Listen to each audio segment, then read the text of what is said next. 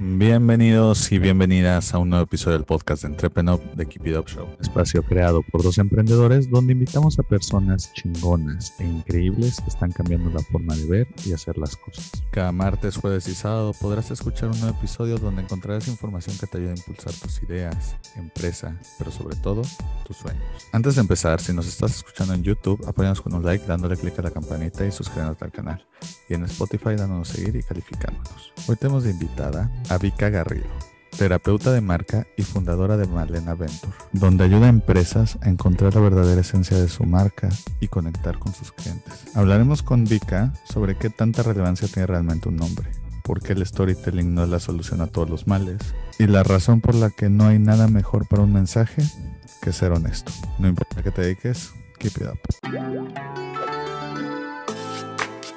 Somos una agencia creativa de talento latino, que es inquieto, apasionado, inconforme y contagioso. Ansiosos por entender el idioma de las marcas, porque siendo honestos, el idioma del cliente solo lo habla el cliente. La agencia habla su propio idioma y el consumidor habla el idioma que sabe, que le acomoda, pero sobre todo el que quiere. Nosotros las marcas, las agencias, tenemos que crear un lenguaje que nos ayude a comprendernos, que comunique claramente a cada una de las partes para alcanzar juntos los objetivos de negocio, entendimiento y bienestar que cada uno busca. Por eso somos Portuñol, un encuentro de culturas que nace para el entendimiento real entre las marcas y los consumidores. Un lenguaje de comunicación universal que encuentra el ritmo perfecto para que marca, agencia y consumidor hablen claramente. Portuñol, Ingenio Latino. Hola a todos, aquí Sebas de Entrepenop y básicamente quería venir a contarles un poquito sobre lo que hacemos en Entrepenop cuando no estamos haciendo este podcast que nos encanta. En Entrepenop somos una empresa que colabora activamente con más de 800 speakers nacionales e internacionales para crear experiencias que trascienden entonces, si tienes una compañía, organización o individuos interesados en organizar eventos, workshops, podcasts, creamos nuestra área de Entrepreneur for Business, donde materializamos nuevas formas para conectar con clientes y empleados. Entonces, por favor, si estás interesado, escríbenos a sebastian.entrepreneur.mx o al celular 55 32 22 91 84 y te esperamos para crear grandes cosas juntos. Hola, muy buenas tardes y bienvenidos a otro episodio de The Keep It Up Show. Aquí Sebastián Aguiluz, cofundador y CEO de Entrepreneur, y estoy con Vika Garrido, terapeuta de marca y fundadora de Malena Venture. ¿Cómo estás, Vika? Muy bien, muy contenta, eh, ansiosa por las preguntas y la conversación que tendremos hoy. Perfecto. Oye, Vika, para los que no están tan familiarizados contigo, no sé si nos puedes contar un poquito más sobre lo que haces. Súper, pues bueno, eh, me autonombré terapeuta de marca porque ya tengo una carrera de básicamente 13, 14 años. Soy comunicóloga, ¿no? Estudié comunicación, pero soy disléxica, entonces a mí las letras tenemos una relación como de amor y distancia y cariño y respeto, entonces me fui clavando mucho en dirección de arte, trabajé en agencias de publicidad pues grandes, en esa época fui una pequeña trainee que fue creciendo, se hizo junior, se hizo senior, y como buena Virgo, eh, me llamó la atención más de planeación, ¿no? Planeación estratégica. Empezamos a ver, pues, nuevos nichos como influencer marketing, el boom de digital, y decido dar la vuelta y entrar a no solamente a dirección creativa, ¿no? Como de agencia tradicional de ATL, sino me voy al mundo de relaciones públicas.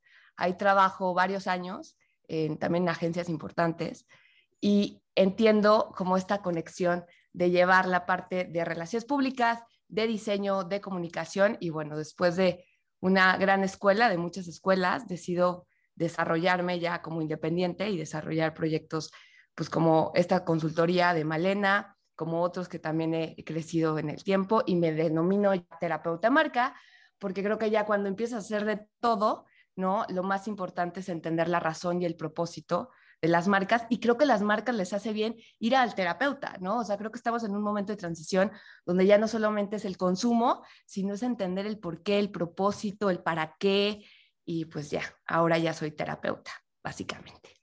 Perfecto.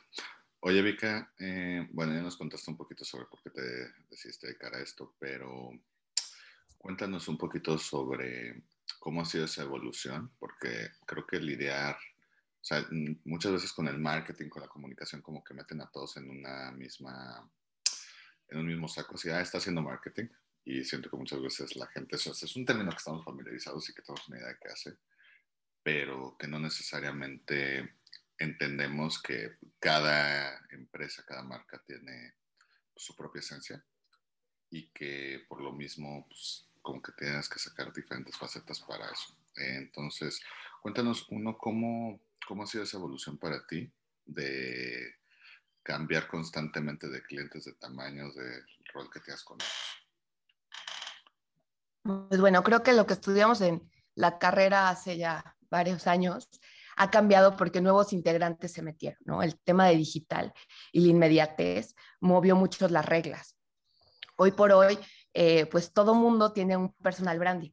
Antes solamente se quedaban como en productos y servicios y ahora creo que se ha democratizado el acceso y eso nos da una oportunidad a que el marketing pues lo pueden ver en diferentes canales y si bien siempre, y eso es como la base, todo, todo lo que hacemos es para las personas, nunca hay que olvidar eso, esa es conexión de personas a personas, creo que se ha hecho una cosa mucho más divertida.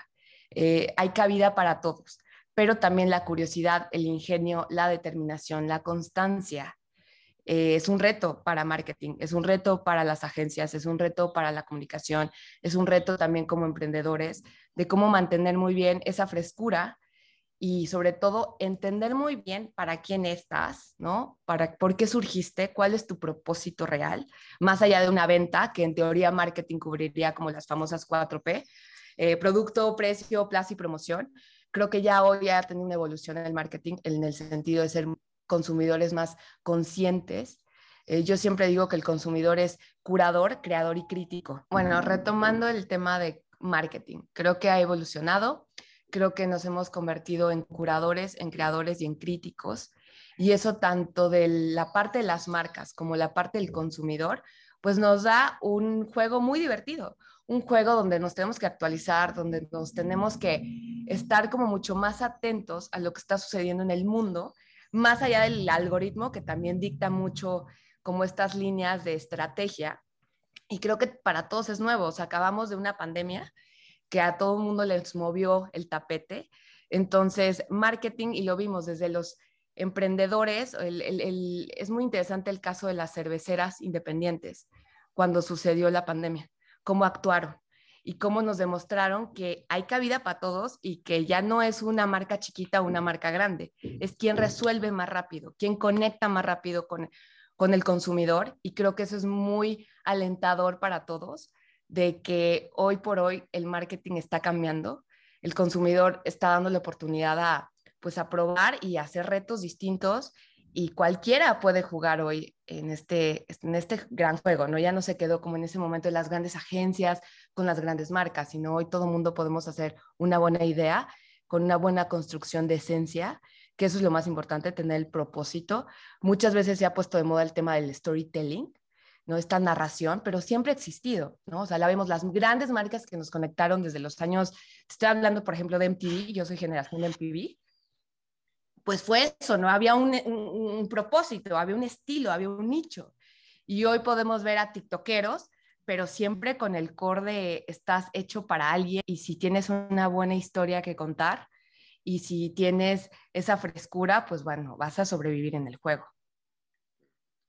Y justo sobre eso, porque como tú dices, siempre han habido marcas que, hacen bien el storytelling, el branding, el conectarse, etc. Eh, dos preguntas. La primera es, ¿qué hacen ciertas marcas o qué hacen bien ciertas marcas para pues, perdurar su conexión con el cliente? A pesar de que luego sus clientes crecen, entonces salen de su demografía eh, y llegan otros y pasa el tiempo, cambia el mundo, cambia la tecnología, cambia todo, pero esas marcas se siguen manteniendo relevantes. ¿Es solo porque están administrando bien o porque encontraron el nombre perfecto que envejece bien o, qué es? Yo creo, y, y, eso lo dije, y es muy interesante, cómo están envejeciendo las marcas. hemos visto eh, marcas que nuevas, que han surgido en esta generación del millennial. Y me acuerdo mucho cuando te llegaban los briefs, pues todo el mundo hablábamos de la generación millennial y todo el mundo hablábamos ahora de la generación Z. Y siempre es el cautivo del consumidor jovial y joven que quieres acaparar. Pero creo que hoy también el reto es esa construcción, cómo vamos creciendo, como un baby boomer, como una generación X también se suma y cómo las marcas, lo, digamos, la, la diversidad, la inclusión, hay muchos factores hoy que están poniéndose en el juego y que estamos viendo cómo hay marcas que cayeron. Ejemplo, Victoria's Secret, ¿no? que fue una marca muy, muy icónica hace muchos años, Abercrombie, muy icónicas, y que ahora, en la perspectiva y en la postura de marca, no han jugado bien y se les ha acabado el mercado. O tenemos también el, el mercado de belleza que también ha roto, ha roto esquemas.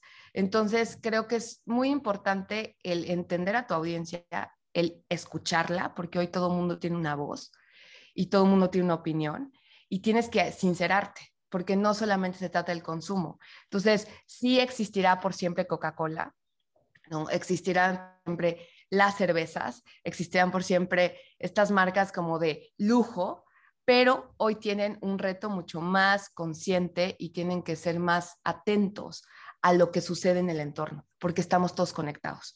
Entonces, lo que tú puede ser que es perfecto, puedes lastimar a alguien y tienes que cuidar muy bien tu voz y tu efecto que tienes.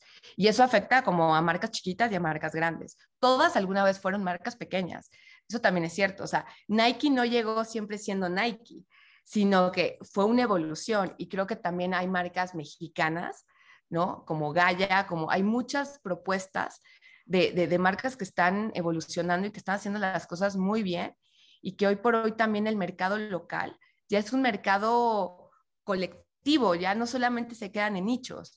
Y, pues bueno, eso es también del equipo de, elegir muy bien su momento y de trabajarlo. Lo que les digo, la constancia, seas marca grande, es eso, que han sido constantes y que han elegido a las personas correctas para, para trabajar su marca. Oye, Vika, y por ejemplo, ¿Cuál es la, verdadera relevancia de un nombre y de un logo? O sea, antes de, antes de que me asesines por la pregunta, déjale explico. Eh, o sea, sabiendo que es muy importante y, eh, que es algo que luego, no sé, en, cualquier clase que te pongan a hacer tu negocio, es por donde empiezan, cómo se va a llamar, el logo, etc. Eh, incluso me acuerdo de la película de Founder o Hombre de Poder, donde literal hablan sobre como el mero nombre McDonald's es mera clave para eso. Y está bien. Eh, por ejemplo, yo que he conocido a muchos emprendedores del, de diferentes sectores, contextos, etcétera, yo he visto como que las dos caras de la moneda. Desde el. Mira, la verdad es que empezamos con un nombre, generalmente era un peor nombre. Eh, empezamos con un nombre, lo empezamos a vender, o sea, empezamos a hacer nuestro negocio, nos iba bien. Y luego llegó un momento donde dijeron, oye, cámbialo porque sí está muy mal, ¿no? O cámbialo porque, está, porque no está registrado, o X, Y, Z, ¿no? Y pues, me dicen, la verdad es que lo único que cambió fue el nombre, todo siguió igual. Ok, mismos clientes, mismo producto, mismo servicio, bien. Y del otro lado, tenemos a otros que el cambio de nombre eh, generalmente lo consideran un punto de inflexión para la marca. O sea, que fue donde los hizo llegar a, llegar a otros mercados o que los pelaran o abrirse diferentes puertas. ¿no? Eh, vamos a evitar decir nombres en particular, pero para no quemar a nadie, pero pues más o menos va de ahí. Eh, entonces yo te quería preguntar en tu experiencia, no, quiero decir que por qué no tiene, porque para mí sí la tiene, sino más bien, ¿cuál es la el verdadero rol? Si es tanto como le damos, es más para un lado, es más para otro, o depende de cada caso. Mira, lo más importante, y eso es, como les digo, al final trabajamos para personas, no hay que olvidar eso. Entonces, yo soy muy, bueno, soy muy escuela de monjas, así estuve, y el bautizo es importante. El bautizo determina mucho según creyen, ¿no? creencias de dónde vas a salir, ¿no? Como que el nombre te da una pauta. A veces, y eso también es cierto, muchas de esas marcas que hoy conocemos, súper famosas, salieron de un cuarto de amigos, de, oye, ¿cómo le ponemos el nombre? Órale, bájalo, ya está, ¿no? Pero creo que también en este momento donde hoy hay tantas marcas, al democratizar, digamos, esta industria, pues todo el mundo tiene un nombre y todo el mundo tiene redes y todo el mundo tiene una página web y, todo, y empiezas a tener muchos canales de narrativa. No es nada más poner un local como antes, ¿no? En la época de tus abuelos, de que, por ejemplo, pues yo, tú tenías un puesto de telas, le ponías el nombre y ya estaba. Y así crecías. Hoy te exigen tanta difusión de narración de tu historia que es importante cultivarla muy bien desde el origen. ¿Y de dónde viene el nombre? ¿no? ¿De dónde partiría? Pues muchas veces es un reflejo natural, digamos, orgánico, aunque esa palabra a veces me molesta, de los fundadores, donde muestran un poquito de la personalidad. ¿no? A veces son esos destellos de creatividad momentánea que dices, pues se va a llamar así, y pues a ver si jala. Van creciendo, llega una agencia y les dice, sabes que tu nombre no pega. Creo que la composición, si nos vamos más a escuela, de un nombre va por un concepto, va por ese famoso tagline, ¿no? Como siempre les digo, como este apellido que puedes utilizar, que, que va a sumar muchísimo más a tu nombre, va a darle carnita, va a darle sazón a lo que quieres expresar. Y creo que ese es el diferenciador. Y que la gente, la realidad, es que lo nota.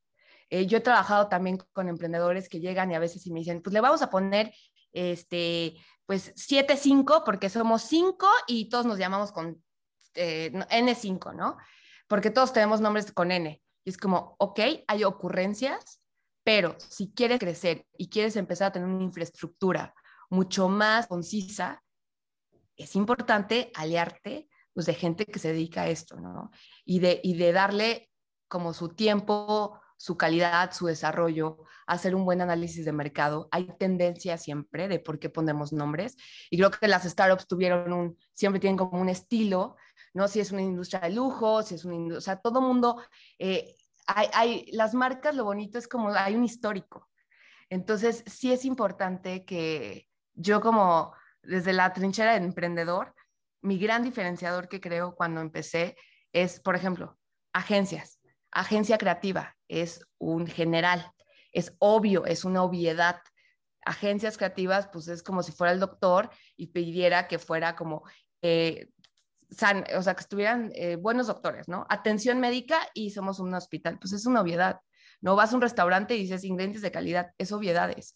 Tenemos que buscar y tenemos que indagar esa personalidad que al final de cuentas es lo que va a conectar con tu, con tu usuario, ¿no? Ese, esa extensión, y por eso yo creo que las marcas también no solamente es el nombre, es la inversión que haces para que ese nombre funcione. En la industria musical, lo escuchamos, pues ¿cómo empezaba? Pues lo pegabas en la radio y lo ponías y lo ponías y lo ponías. El factor de repetición en todo, en todo, en relaciones personales, en trabajo, en tu empresa, pues va a funcionar, ¿no? No se trata de tener un nombre, poner una página y decir ya que lleguen los clientes, sino se tiene que profundizar y se tiene que acercar que ese nombre pues sea pegajoso. Y eso implica también un esfuerzo pues importante y un ingenio. Creo que también el mexicano es justo por naturaleza y nos encontramos la manera, ¿no? Entonces sí es importante que un buen nombre sí va a, va a marcar, digamos, como la, las raíces, la tierrita de este árbol que, que tienes que construir. Entonces sí creo que pues hay que invertirle ahí, hay que trabajarle para tanto, y es eso, es el nombre y luego la maquillada, ¿no? Un buen logotipo, una buena paleta de colores. O sea, no solamente es Arial y poner un, o Helvética y ponerlo, sino que es, lo que quieres, eh, pues, trabajar. Pero, pero sí es súper importante el nombre, es lo que marca la historia. Y yo creo que también cuando tú vas a buscar inversionistas, el nombre te puede diferenciar. Y más por cuando, dependiendo tus nichos de negocio pero hablamos en la industria cervecera o en los mezcales o hasta en las propias, por ejemplo, ahora que se ha como popularizado estas tiendas de artesanías, ¿no? Que todo mundo tiene o el tema holístico. Un buen nombre es lo que te va a decir, me voy aquí en vez de ir a las 34 centros holísticos o spas o centros de yoga. Entonces creo que es súper importante que le piensen y lo desarrollen con gente que tenga las tablas y, el tiempo y, te hagan un buen trabajo. Oye, Vicania, eh, a mí también me tocó en TV, pero era más de ver Pokémon. Y justo vi un meme de esos que hasta en el meme hace como del mindfuck.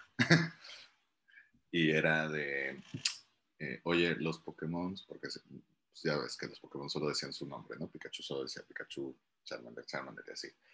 Y decía, oye, los, los Pokémon realmente le ponen, eh, nada más pueden decir su nombre, o les pusieron de nombre el ruido que hace. Y ya.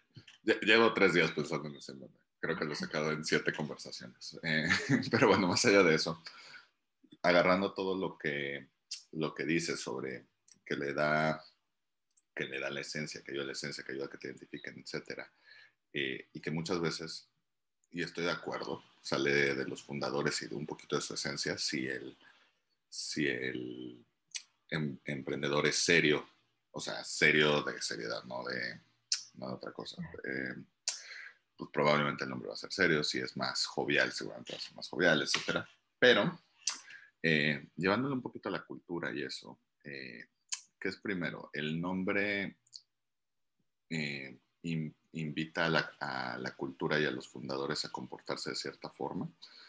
¿O el...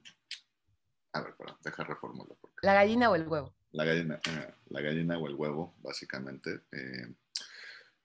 por ejemplo, e, X Startup tiene un nombre jovial y una cultura jovial porque los fundadores son joviales y entonces por, eso escogieron a un, eh, un nombre jovial.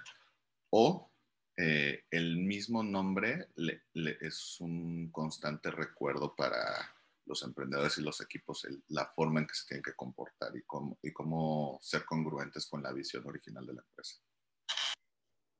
Yo creo que te digo, es como, ¿qué fue primero la gallina y el huevo? Creo que los dos caminos son válidos. Lo que sí creo, y eso es importante, que el nombre no solamente te capriches tú. A veces vivimos mucho el capricho. A mí me gusta, a mí me funciona y me encanta. Después es como este proceso de la realidad, porque tú puedes decir, ok, me gusta, buscas el dominio, ¿no? Como que lo primero es, tengo un nombre, vamos a buscarlo en internet. No, pues este cuesta un millón de dólares. Ah, pues ya no, hay que cambiarlo.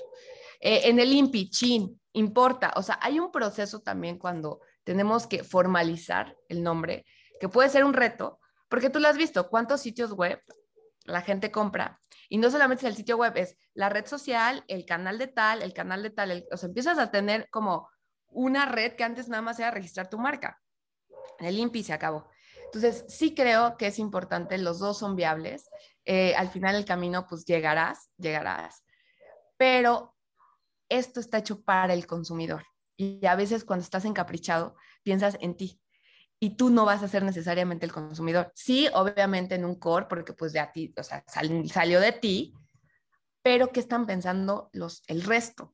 Y también te digo, hay unas corrientes y hay tendencias. Lo hemos visto también en como en la fintech, ¿no? Que ahorita está muy, muy de moda, los nombres de mujeres, ¿no? Como que hay muchos que tienen como nombrecitos de mujeres por ahí ¿Y, ¿Y, por qué? Pues bueno, porque te da cercanía, porque estamos en este momento de empoderar a las mujeres, porque las mujeres tienen una decisión de compra. O sea, también sociológicamente hablando, los nombres eh, de las marcas pues tienen una razón, sea casualidad, sea tendencia, sea, ¿no? Como que también tuvimos otra época, eh, me acuerdo mucho de, no sé si podemos hablar más de marcas, pero te acuerdas de la famosa t-shirt de Naco, de Naco, eso, pues bueno, fue mi generación de todos mis amigos tenían esas playeras. Hoy no sé si sería bien recibido ese tipo de marca, ese tipo de branding.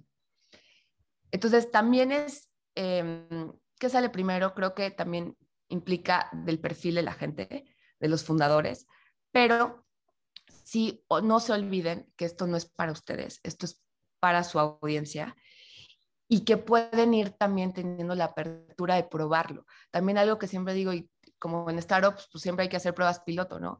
Tienes opciones, pregúntales a la gente, más allá de tus amigos, empiecenlo a pelotear, jala, no jala, porque eso, ese catchiness, esa frescura, de decir, oye, pues no sé qué es, pero suena padre, ¿no? Dices, bueno, ok, suena padre, suena padre.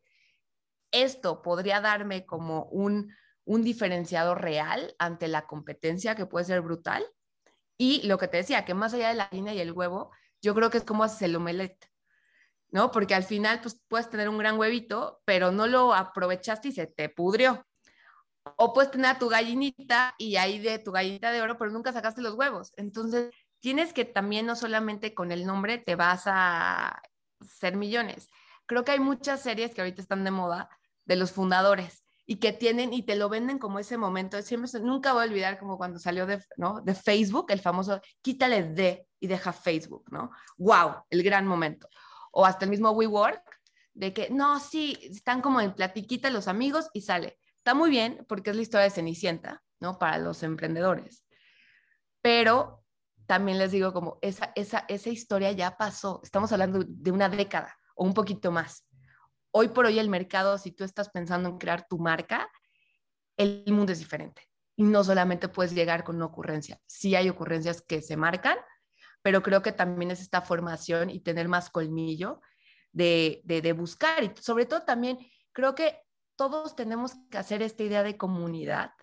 Hay mucho talento, hay gente muy buena que se dedica a eso, a ser diseñadores. Digo, yo, yo sé que siempre tenemos, ay, tengo el amigo que hace diseño, o tengo mi prima que estudia comunicación y se la sabe, y yo entiendo que está bien, pero la nueva generación de emprendedores que estamos nosotros, el nuevo reto es foguearnos con esos nuevos talentos, crear esa industria para todos, no solamente para tu producto, y empezar a ver cómo podemos pagar. Yo sé que cuando empieza ese proceso dices, sí, nos hay que buscar capital, pero hay, no puedo irme con una gran agencia, un despacho, hay de todo, pero hay que darles esa oportunidad también para, para hacer en precio justo, ¿no? Y parejos y que todo el mundo crezca, porque siento que luego estamos como muy separados, como que todos al final se hacen club de Tobis, que digo, pasa en todas las industrias, pero tenemos que tener más apertura a que, a que hagan las cosas de lleno, el empaque, la logística, o sea, hay muchos procesos donde una marca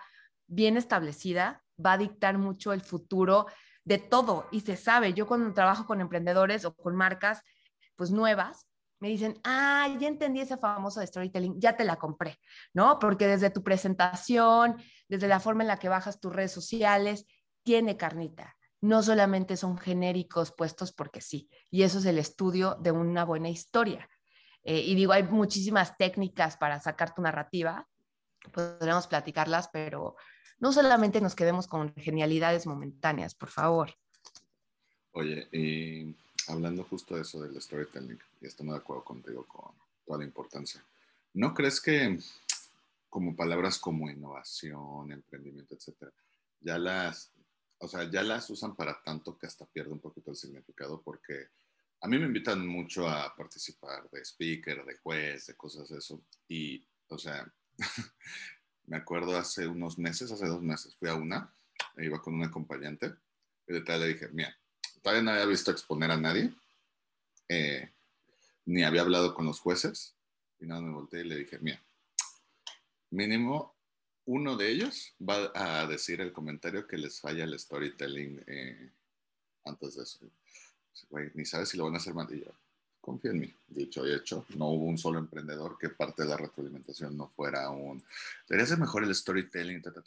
Y yo decía, pero aparte, yo hasta agarré y dije, ah, no, a ver, discrepo. O sea, el problema aquí, en este caso en particular, aquí no es el storytelling. Eh, el problema es, en este caso en particular, es que te estás poniendo muy nervioso a la hora de hablar, que eso no es el storytelling, eso es algo que puedes trabajar en ti mismo. Y dos, eh, no tienes claro tu modelo de negocio.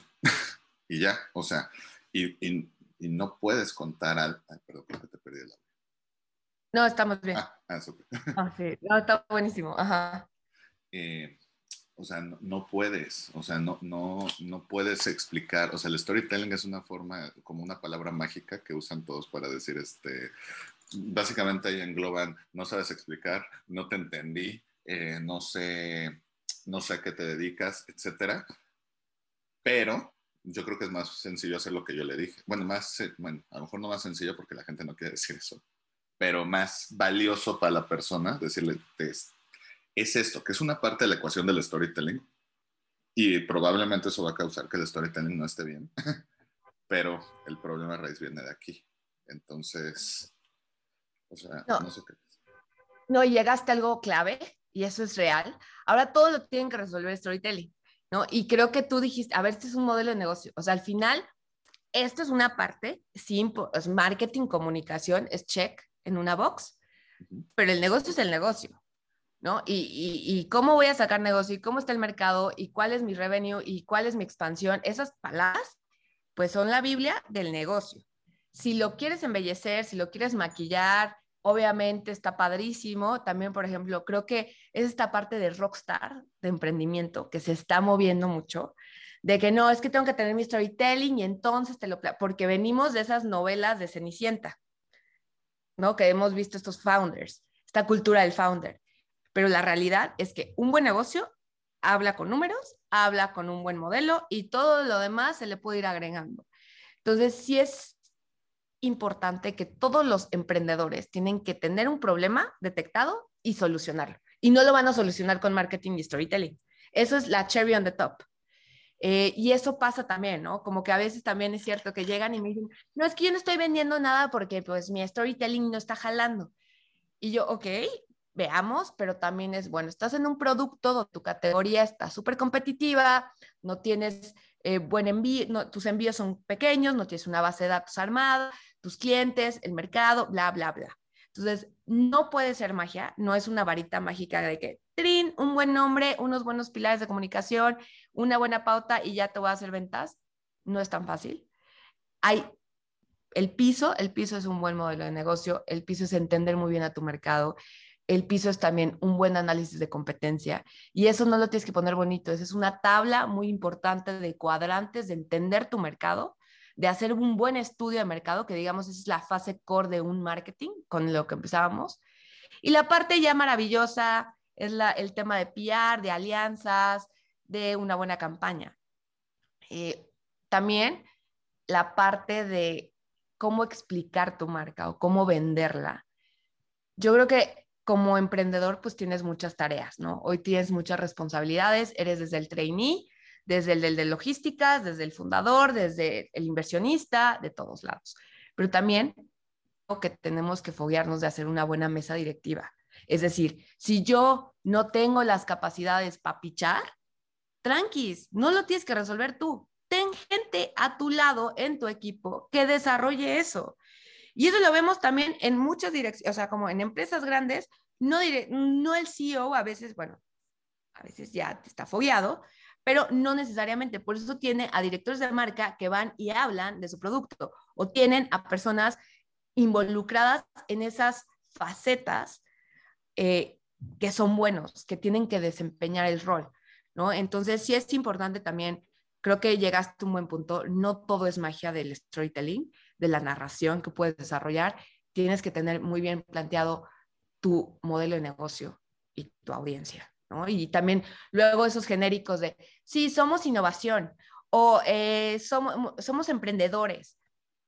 Una cosa, y esto va a ser igual, va a causar ruido y hasta lo podremos platicar y tú bien lo sabrás, comerciantes han existido toda la vida, toda la vida.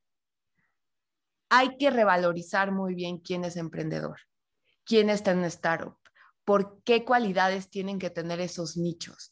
No está mal ser comerciante, al contrario, creo que también hay que abrazar el tema de ser comerciante y darle su lugar y no ponernos nombres que no tocan o que no estamos preparados. Eh, no, o sea, yo me acuerdo mucho cuando estábamos en la universidad, en la prepa, había las famosas ferias del emprendimiento. Está muy bien, pero ya ahora todo el mundo son emprendedores cuando creo que se ha como pues diversificado el significado, ¿no? Ahora todo el mundo estamos allá y no es cierto, tienes que ver también como quiénes son realmente emprendedores, quiénes son comerciantes, quiénes son eh, empresas familiares, también están evolucionando y como que no hay que olvidar, creo que el mapa es enorme, es muy diverso y, y hay oportunidad de todos, pero también no nos subamos títulos que no son, ¿no? O creámonos nuestros propios títulos, ¿no? Como lo hice yo con terapeuta de marca. Creo que también hay una oportunidad de definir muy bien qué es lo que haces y cómo lo haces versus los otros, pero, pero sí es muy interesante cómo se ha llevado esos clichés de, de la industria, ¿no? Hablando de clichés, sí, para acabar el tema del storytelling, yo tengo una ¿no crees cómo se mantiene el balance eh, entre un buen storytelling y, seguramente va a sonar peor de lo que, de lo que quiero el término, pero entre un buen storytelling y nada más bueno, a falta de un mejor término, eh, vender bullshit o usar frases hechas nada más para, para sonar bien. O sea, y antes, por dar un ejemplo, es que está lleno de frases hechas que pues, están bien, suenan bien, pero con que las analices un poquito es eso. O sea, yo siempre digo que la mejor forma de saber si un maestro de marketing es malo es si lo, en la primera clase agarra y te dice, a ver chicos, ¿ustedes qué creen que vende Starbucks? Ustedes creen que vende café, pero no, no vende café, vende una experiencia. Eh, y hubo uno, uno que literal me hizo esa frasecita, no, no era maestro, era le dije, a ver, va, vente, vente, teníamos una Starbucks juntos, ven. y literal lo llevé, dice, este, hola chicos, ¿qué quieren? Y yo, ¿me puedes vender una experiencia? Y se quedó, ¿cómo? sí, aquí venden experiencias, ¿no? No vendemos café. Yo, gracias, eh, dame un laptop. y ya, eh, y luego le dije, o sea, es una frase muy bonita, y, y pero esa, eh, o sea, no están vendiendo eso, es la propuesta de valor.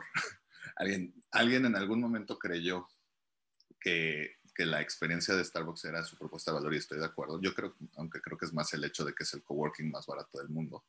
Eh, y, y, veo a muchos emprendedores con esto de que, que sufren con esta, yo creo que también tiene que ver con la falta de transparencia, porque ah, no sé si naces en México, seguramente no, pero eh, nos suelen decir, no digas esto porque lo van a tomar de esta forma, no digas esto. Y, y está bien cuando es un, eh, mide tu mensaje para llegar, calar bien, pero muchas veces siento que se va al otro extremo de, eh, Sebas, no digas que estás este, haciendo eventos, porque a nadie le va a interesar hacer eventos.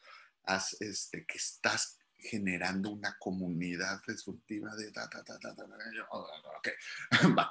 O sea, podemos encontrar un punto medio entre esas cosas, ¿no? Eh, pero yo, yo lo veo, yo lo veo con muchos, y no sé esto solo para los que están empezando, emprendedores grandes que, eh, oye, ¿y a, ¿y a, qué te dedicas? Yo estoy, eh, es más, vamos a agarrar el tema de WeWork. Eh, su misión de antes, ¿no? creo que ya la cambiaron, pero, este, oye, WeWork, ¿qué haces? Y uno creería que dirían una misión de eh, democratizamos el acceso a lugares de trabajo increíbles, eh, revolucionamos la forma, lo, los estándares de calidad de un espacio de trabajo. De hecho, son bastante buenas, las voy a anotar. Pero bueno, eh, o sea, algo así, que, que, te, que, suena bien, que tiene storytelling, pero te está diciendo qué hace. O sea, ok, ok, son espacios. O eh, no, hacemos la revolución del coworking para no sé qué, o sea, algo así. Pero les preguntas, oye, ¿qué, les preguntabas antes, de no, creo que ya la cambiaron. Eh, oye, ¿y ustedes qué hacen? Elevamos la conciencia del mundo. Ok. Y, o sea, y un abrazo a WeWork. Sus espacios de coworking están increíbles. No va por ahí el asunto. O sea. pero, pero es que, o sea, perdón, yo pensé uno en una comuna hippie, que yo sé que en principio. por ahí, ajá. Pero, o sea, vamos a quitar al de WeWork que está conseguido y, vamos tú y yo y me dices, oye, ¿sabes qué hace WeWork? Y yo, ah, elevan la conciencia, elevan la conciencia humana. ¿Tú qué piensas? Y de, no, perdón, WeWork, es que acabo de ver WeCrash y lo tengo bastante fresco, pero... Claro. No, es cierto. Y, y, y, sí, lo platicamos, ¿no? Por ejemplo, ¿te acuerdas que hace muchos años, cuando estábamos niños, decíamos como, papelería y algo más? Todos los negocios era eh, frutería y algo más. Hoy es experiencia única. Me parte, porque aparte digo, si todo es experiencia única, neta irme a tomar un café, neta ir a una fiesta es la experiencia única, ¿qué estándares de vida tengo? O sea, creo que hay que ubicarnos que pues no, no son experiencias únicas porque mañana puedo irme a otra fiesta y va a pasar lo mismo. Sí hay entre la, un poco hacerle a la... Mame ¿no? Hacerle un poco al Día de las Madres, hacerle un poco Día de las Madres, que creo que abusan y es donde sale como el, la frasecita o el sazón del founder, ¿no? Y otra cosa es ser muy claros. Yo siempre digo como, hay que hacer una buena tostada, tienes que ser fresca, tienes que ser crujiente, tienes que ser como concisa y evitarnos tirarle a lo obvio, que es esta idea de, sí, este proyecto va a ser único, no es único. No es único, solo que neta no existe en el mundo nada como tú, utilicen la palabra. O es innovador. ¿Qué es lo que te hace innovador? Pero no me pongas que es innovador. O sea, no me, no me utilices como el genérico. Pónmelo tal cual que haces. Y también lo que tú decías. A ver, todo es compra y venta. Sí, lo puedes maquillar, pero también que quede conciso, como una buena tostada. Y son tostadas sabrosas y son directas y te la comes al momento y ya está. Sí entiendo, y te lo digo, por ejemplo, ahora con Malena, con mi marca. Eh, vamos a toda la, digamos, el, el, proceso de desarrollo fue hacer un, bueno, es un nido multidisciplinario. Tiene un back, yo en un momento dado me puse a pintar huevos porque eso es lo que sentía como emprendedor, que a veces necesitaba pintar huevos al mundo, ¿no? Porque es difícil el mundo. Y de ahí se va cocinando una historia, ¿no? Va, pasan los años, no sé qué, y ahora llegamos con Malena, que Malena significa resplandecer, tiene esta parte como de cariño, y llegamos al nido, ¿no? A hacer un nido multidisciplinario con varias líneas de negocio. Pero hay todo un storytelling que puede existir, pero también hay un core de negocio. Y eso es lo que tienes que poner en un espejo. O sea, es decir, bueno, si vamos a poner el nombre tal, ¿cómo nos va a dar pie a explicar lo que hacemos? No solamente que se quede en el aire como somos una comuna de experiencias únicas o donde nos vamos a reencontrar o donde nos vamos...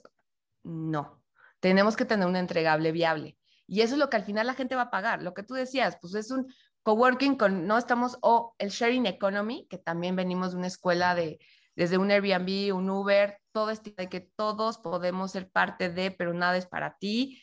Está bien, son tendencias. Pero ser muy claros en, en evitar llevarlo como a un nivel Día de las Madres, ¿no? Un poco absurdo y, ser mucho y, evitar, o sea, y pedir y exigir también si llegan como momentos inolvidables. Pues, no, no creo que son momentos inolvidables, que estás desarrollando, ¿no? O sea, ser, pues sí, más críticos, por lo que te decía, el consumidor al final es crítico, curador y creador. Y yo me voy a comer unos tacos y no puede ser una, pues sí puede ser una experiencia inolvidable, pero no puede ser que eso, más ir a un evento, más irme a Tulum, más utilizar tu aplicación, me va a ser una experiencia inolvidable. No, seamos claros y, pues identifiquemos realmente qué hace tu producto con la persona. Yo creo que eso sería una de las técnicas muy importantes. ¿Qué efecto quieres generar con tu consumidor? Que diga, ah, esto me va a lograr o le va a beneficiar así y dilo con manzanas. Y otro punto como más para inspiración, si estás como empezando tu marca, yo siempre me gusta jugar al tema como mucho más sensorial, de si tu marca fuera un platillo, ¿qué platillo serías? Si tu marca fuera un olor, ¿qué olor serías? Empiecen a como desmenuzar y como separar el capricho del producto. No, pues mi marca tal vez olería, no sé, a whisky, olería a coco, y va sacando un poquito más de la personalidad, sin que sea también, porque también personalidades, honestidad, eh, misión, visión y valores de las empresas pues también son unos clichés bastante absurdos que se quedan como en un copy-paste y que no dicen nada. Pero cuando empezamos a jugar con otros recursos, como, como, o sea, si fuera un platillo, ¿qué platillo sería? Si fueras un olor, si fueras un programa de televisión, si fueras una revista, nos da más carnita, tanto para ti como fundador, creas y tengas más conciso eh, qué quieres y qué eres, ¿no? No solamente decir, somos una experiencia innovadora y única y creativa en el mercado. Oye, justo para que no falten los, para no parar los tips para eso. Eh, y para ir terminando, a todos los invitados de The Keep It Up Show les pedimos sus tres sí y tres no para emprendedores. Es decir, tres cosas que un emprendedor debería hacer sí o sí y tres cosas que debe evitar a toda costa. Tres mandamientos y tres pecados capitales. ¿Cuáles serían los tuyos? Tres sí. Y tres no. Primero vamos con el sí, entonces. Entonces, ah, ¿sí? Sí, como tú gustes. Los tres sí. Constancia, entusiasmo, paciencia. Tres no.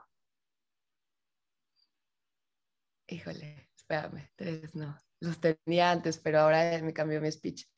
Tres no. Tres no. Em, evitar el no se puede. Tres, no, evitar el no se puede. El no quiero y el no puedo. No puedo, no quiero y no lo necesito. Y... Oye, Vika, si alguien quisiera adquirir tus servicios, mejorar a lo mejor el branding de su marca, que se la cures, que le ayudes a llevar al siguiente nivel, eh, ¿cómo pueden encontrarte en redes y adquirir tus servicios?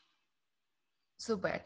Ok, me pueden encontrar en vicagarrido.com, igual en Instagram también así como vicagarrido o directamente con malenaventure.com, igual así están las redes. Entonces por ahí me pueden escribir si tienen dudas, comentarios. También como terapeuta tengo esta oportunidad de escuchar, ¿no? A todos sus problemas, de alguna manera en que andan y cómo podemos ir de la mano resolviéndolos. Y paciencia, queridos, este mundo también es de paciencia y de constancia para que, para que salga sus proyectos y tener la, la capacidad de apertura, porque muchas veces lo que tú tienes se va a ir modificando, entonces hay que no aferrarnos tanto y, y, como subirnos a la ola y surfear un ratito. Oye, Vika, pues nada más que agradecerte por tu tiempo. Espero que lo hayas pasado también con nosotros y con en el programa. Keep it up. Muchas gracias por la invitación y estamos por aquí. Si te gustó el episodio de hoy, recuerda que puedes escucharnos en Spotify y YouTube y para más herramientas de estos temas, estamos en Instagram y Facebook como arroba entrepreneur. Si quieres seguir a nuestro invitado de hoy, te dejamos en la caja de descripción sus redes sociales y datos de contacto. Gracias por escucharnos y nos vemos en el próximo episodio. Recuerda, keep it up.